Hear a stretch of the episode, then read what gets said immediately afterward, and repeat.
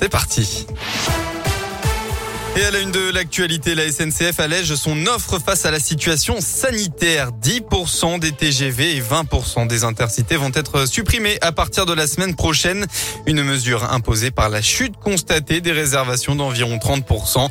Les voyageurs dont les trains sont supprimés seront contactés pourront changer leur billet ou se faire rembourser. En tout, sur la seule journée d'hier, plus de 328 000 nouveaux cas ont été recensés contre 232 000 il y a une semaine.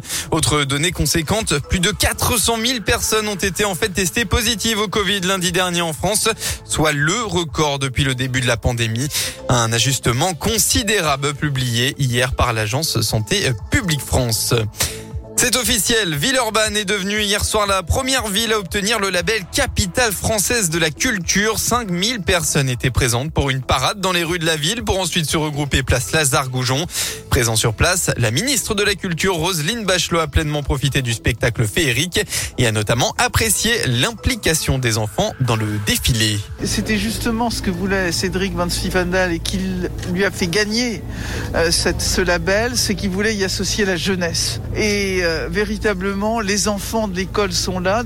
Ils ont participé avec, avec leurs enseignants et, et avec un certain nombre de professionnels de la culture. Et vraiment, c'est un spectacle formidable qui irrigue d'ailleurs aussi la vie du quartier.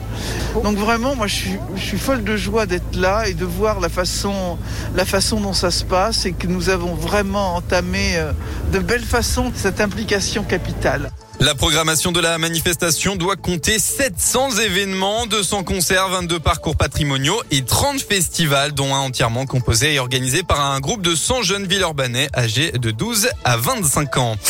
Toujours dans le département, retour sur cet incendie hier à Sainte-Foy-les-Lyons. Deux occupants de l'appartement touchés très légèrement blessés ont été pris en charge une dizaine d'habitants de l'immeuble ont dû être évacués. Au total, deux appartements sont inhabitables en raison de l'eau utilisée pour éteindre l'incendie.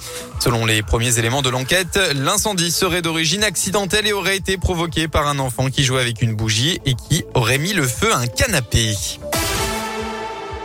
En sport, les supporters euh, du PSG interdits de déplacement à Lyon demain pour la 20e journée de Ligue 1.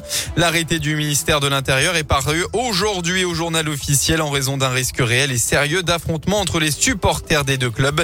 Le déplacement individuel ou collectif d'un supporter parisien est interdit entre les communes de l'Île-de-France d'une part et les communes de Dessines, Mézieux et Lyon d'autre part, précise l'arrêté. Le match se jouera demain soir à 20h45 à l'OL Stadium. À noter que Lionel Messi ne s'est une nouvelle fois pas entraîné hier. Il paraît toujours aussi incertain pour le match. Et en rugby, 15e journée du top 14, le Loup affronte la section paloise à 17h.